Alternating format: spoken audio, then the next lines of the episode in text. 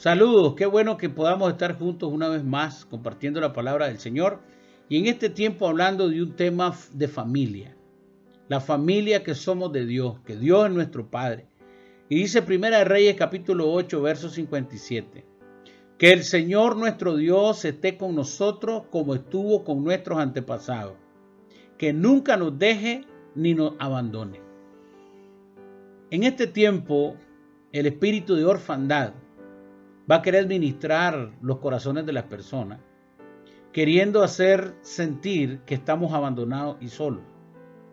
Y en este día yo quiero hablarte desde la escritura que el Dios que ha estado con nuestros antepasados, que hemos visto las maravillas de Dios a través del tiempo, a través de la historia, a través de la Sagrada Escritura, que no abandona a su pueblo, que no abandona a su familia, que no abandona a sus hijos, es el mismo Dios que está con, nosotros hoy.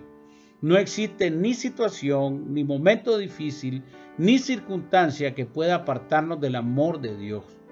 Dios te ama, Dios no te abandona, Dios quiere lo mejor para ti porque Dios es tu Padre. Pero muchas veces a nosotros va a querer ministrarnos ese espíritu de orfandad. Y usted va a tener que tener claro que Dios le ama y que está al lado de usted, aún en el momento de la enfermedad, aún en el momento de la aflicción, aún en el momento que esté pasando un problema económico difícil, usted tiene que entender que Dios le ama y que Dios ha demostrado a través de la escritura el respaldo, la protección, el levantar a su pueblo porque Él es el Padre de todos nosotros.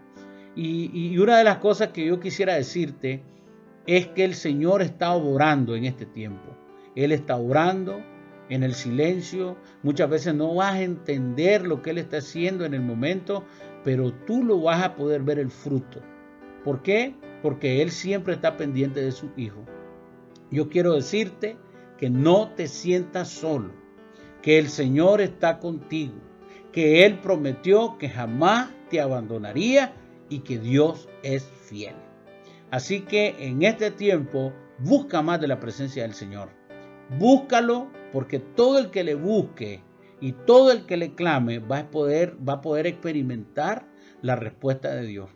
Así que el Señor bendiga tu familia, que el Señor bendiga tu casa, que el Señor bendiga tu generación, que el Señor te haga mil veces más de lo que hoy eres, que el Señor te abra puerta en el momento difícil, que el Señor multiplique tu cementera, que el Señor te sana, que Jehová te sane, que el Espíritu Santo esté contigo, te abra puerta, te dimensione, te pueda mostrar los próximos pasos y que te sientas confortable porque el Señor está contigo.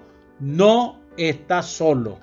Él estará siempre por ti y por tu generación. Que Dios te bendiga y te lleve a los ámbitos que Él desde antes de la fundación del mundo estableció para su gloria y para tu bendición.